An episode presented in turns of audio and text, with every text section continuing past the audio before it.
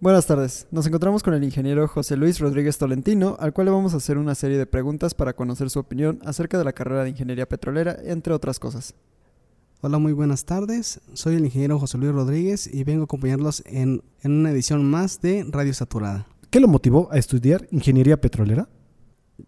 Pues básicamente el amor nació en mis tiempos de juventud hace algunos años en la preparatoria fue motivación por parte de un profesor, el cual me habló acerca de la carrera y básicamente me metí a investigar acerca de la carrera.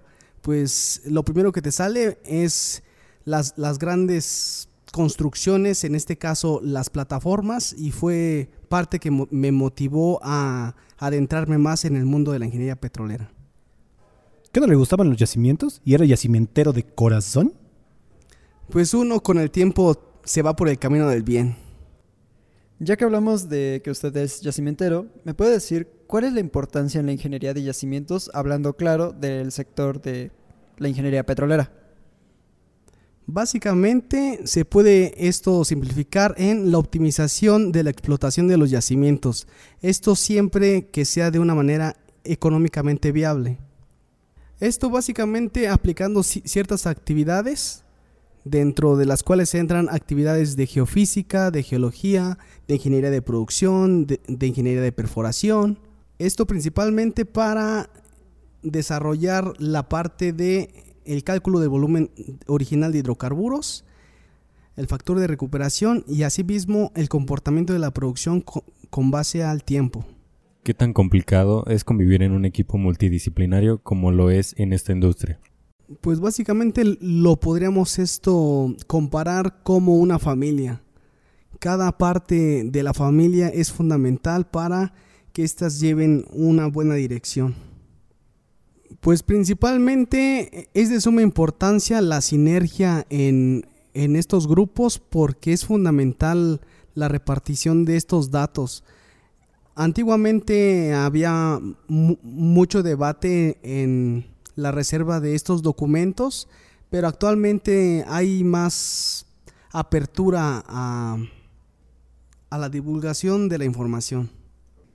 Ahora, ¿cómo ve la industria petrolera en México en un futuro?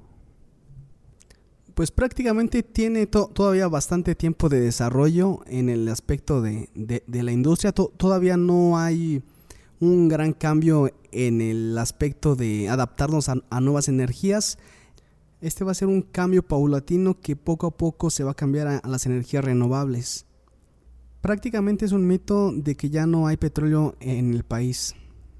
La demanda por los hidrocarburos de las potencias mundiales aún va en aumento y un ejemplo es en el sureste de, de, Asia prácticamente lo que es China, lo que es Australia, lo que es este Tailandia quieren pasar el cambio de energía de carbón a gas en, estas últimas décadas. Otro punto a abordar es el ámbito de los yacimientos no convencionales, los cuales están teniendo en estos últimos años un gran repunte. Principalmente Estados Unidos es que le ha proporcionado esta importancia. Y si quieren enterarse más de este tipo de yacimientos, vayan y escuchen nuestros otros capítulos de yacimientos no convencionales. Ahora, ¿qué fue lo que le hizo decidirse en ingeniería petrolera y no en otro tipo de ingeniería? Pues básicamente estaba yo entre una de las carreras eh, basadas en ciencias de la tierra. Eh, esto era ingeniería en minas y metalurgia y ingeniería petrolera. Pero el punto fundamental fue ver el bienestar económico. ¿Cómo ve a los estudiantes en general? Lo que puedo observar es que les falta pasión por la carrera. Esta falta de pasión va de la mano de que no hay mucho apoyo en el aspecto de prácticas de campo. Otro punto es que no se ve un horizonte prometedor en el aspecto del trabajo. Abordando el punto de las prácticas de campo son una base fundamental para la estamina en, este aspecto de, de tener más amor hacia la carrera. Son una de las experiencias que uno nunca olvida y es de gran aprendizaje. Eh, estábamos tocando el tema de los estudiantes. Eh, usted todavía no ha dejado de ser un estudiante porque eligió estudiar una maestría, lo que nos lleva a nuestra siguiente pregunta. ¿Por qué estudiar una maestría? ¿Y por qué no estudiar una maestría? Mi principal interés por estudiar una maestría es que con el tiempo me, me di cuenta que una de las áreas más, más importantes o que tienen más eh, relevancia es el área de investigación. Es por eso mi interés por meterme a estudiar una maestría. Otro de los puntos es que contamos con una gama de profesores en la maestría de alto nivel, profesores que estuvieron dando clases en universidades como la Universidad de Stanford. Un ejemplo es, es el doctor Fernando Rodríguez de la Garza, el doctor Ever Sincoley, entre otros profesores de alto nivel tenemos al doctor Bush y al doctor Samaniego. ¿Cuál es la principal diferencia entre la maestría y la licenciatura? Una de las diferencias es la demanda en tiempo.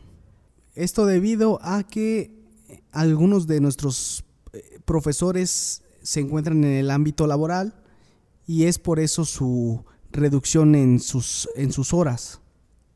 El, punto de ser autodidacta es de suma importancia aún más en este grado.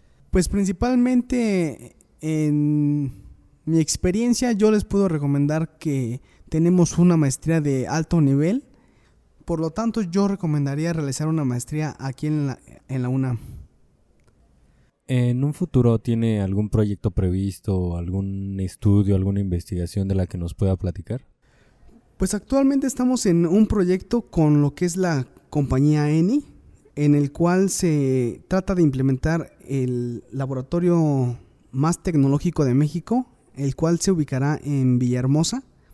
Este laboratorio está basado en un centro de análisis petrofísico, el cual busca apoyar a, lo que son las compañías petroleras en definir algunas de sus propiedades principales para eh, evaluar su potencial de, del yacimiento que estén tratando. Entre estas propiedades, pues principalmente se encuentran se encuentra el cálculo de porosidades, el cálculo de permeabilidades, el cálculo de saturaciones y presiones capilares.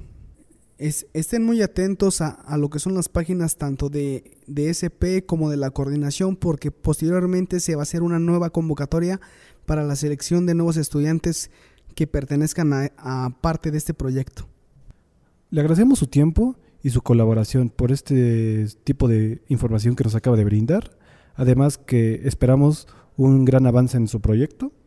Muchas gracias por su invitación y espero que les vaya muy bien en este apoyo que ustedes hacen hacia los estudiantes.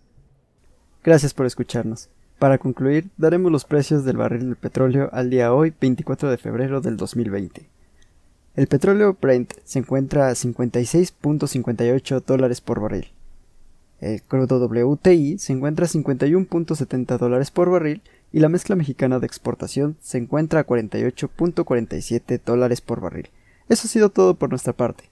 Recuerden seguirnos en Facebook, Twitter, Instagram y YouTube como Código Petrolero, además también de seguir nuestro nuevo canal de YouTube, Radio Saturada.